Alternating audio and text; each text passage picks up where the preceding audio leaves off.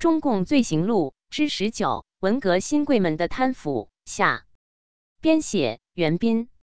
大纪元二零二一年五月二十六日讯：文革新贵们不仅追求住得好、吃得好，也很讲究生活品味。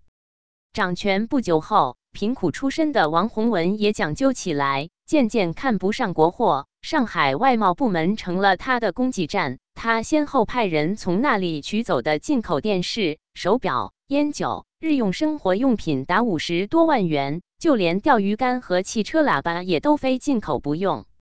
按照现在的购买力，这些东西价值数千万元，还不算是极度腐败吗？艺术家出身、生活品味本来就很高的江青就更不必说了。她与二十一世纪的高收入女性一样，喜欢巴黎的时尚用品，一套假发就价值四千五百法郎。江青特别注意世界名人的穿戴，在电视上看到菲律宾总统马克思夫人的衣服很漂亮，她后来就趁马克思夫人来华访问之机，特意让服装研究部门为她仿制了一件黑色绣花连衣裙和一双云头鞋。江青特别注重水质。七十年代，他一度喜欢住在广州，嫌弃下榻的别墅水不好喝，特意命令专门开凿十公里管道，引来山泉水直接供应到他的楼上。他也喜欢白色沙滩，因为嫌弃广州的沙子不好，便派人专门从海南运来白色的细沙。因为嫌弃吉姆车冷风不好，广州有关部门一口气为其采购了六辆奔驰。江青最奢侈的爱好是摄影和看外国电影。大家都知道江青摄影艺术堪称专业级别，但是为此不知花费了多少国库经费。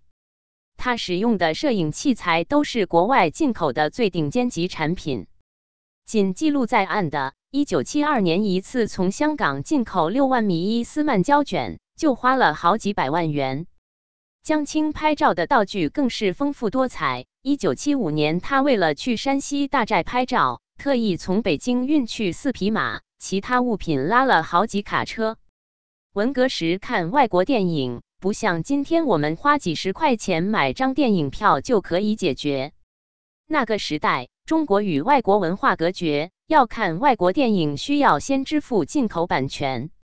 为了满足江青的私欲，仅1975年，国家有关部门就进口550部外国和香港电影，耗资达1500万元。为了让观影效果更好，张春桥又让人从国外花了一百万美元专门采购最先进的放映设备，这实质是价格高昂的文化特供。根据江青秘书的回忆，到晚上八时后，他经常约康生、张春桥、姚文元和王洪文。到钓鱼台十七号楼礼堂看电影，看外国原声电影时，还要请外语翻译过来。一个偌大的礼堂，或是他们五六个人看，或是只有江青一个人看，在微弱的灯光下，总是显得空洞而幽深。像所有腐败分子一样，文革新贵们也追求雅贪，大肆占有珍稀文物。江青先后九十四次从北京文物管理处拿走古玩、字画。金表等一千零八十七件，古籍四千六百多册。为这些文物，他仅支付了二十点六四元。其中，清宫的文房四宝象牙笔付了一分钱，墨定付了二分钱。颇有文化底蕴的康生，更是在文革中收获满满，掠夺的图书达三万四千多册，古玩字画印章等五千五百多件，其中含有大批宋元版和明版的孤本，还有很多周朝的青铜器。康生为了达到合法占有，对一些重要文物都是以从文管处付款购买的形式获得。宋拓汉石经仅付十元，黄庭坚的腊梅三咏仅付五元。康生还嫌弃文管处工作人员估价太高，指责他们没有无产阶级感情。当时北京有很多收藏名家，康生对他们的藏品垂涎已久。文革爆发后。他唆使造反派以抄家为名盗窃他们的文物。康生曾在邓拓家做客，赏玩过邓拓收藏的善本书和字画。邓拓家被抄后，康生立即去文物库房淘宝。傅西华是文化界元老，著名藏书家。康生多次跑到文管处询问，傅西华的书集中起来没有。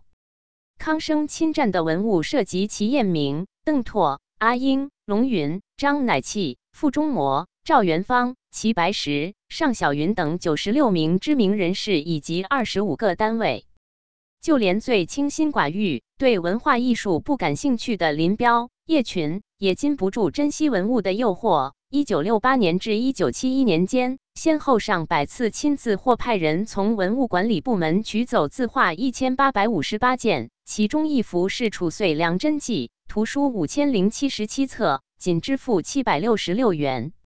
此外，林家还从故宫借来一千多件上等的玛瑙、翡翠、象牙雕塑。瓷器、字画等密密麻麻堆在卧室里。林彪晚年没事的时候，在家里最大的爱好是摆弄从故宫借来的精致的八音盒。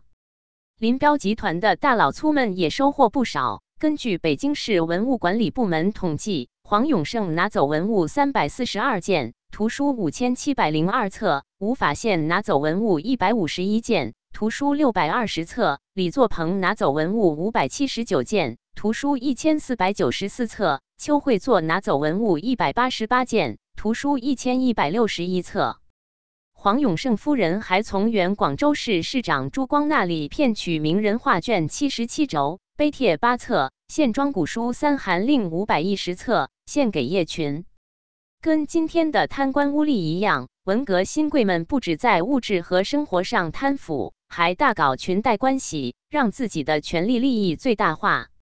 康生的儿子张子时，文革中从青岛市教育局长蹿升至山东纪委会常委，之后又担任浙江省纪委会副主任、杭州市委第一书记。江青所欣赏的京剧演员于慧勇、浩亮和刘庆堂都被火速提拔成为文化部长和副部长。王洪文当上中央副主席后，就通知王秀珍开名单，在中央要害部门安排人。他一口气内定了十八个副部级以上干部，都是他上海工人造反派的小兄弟。可见，文革并不是没有贪腐的乌托邦时代，文革没有贪污腐败，完全就是一个彻头彻尾的谎言。责任编辑：高毅。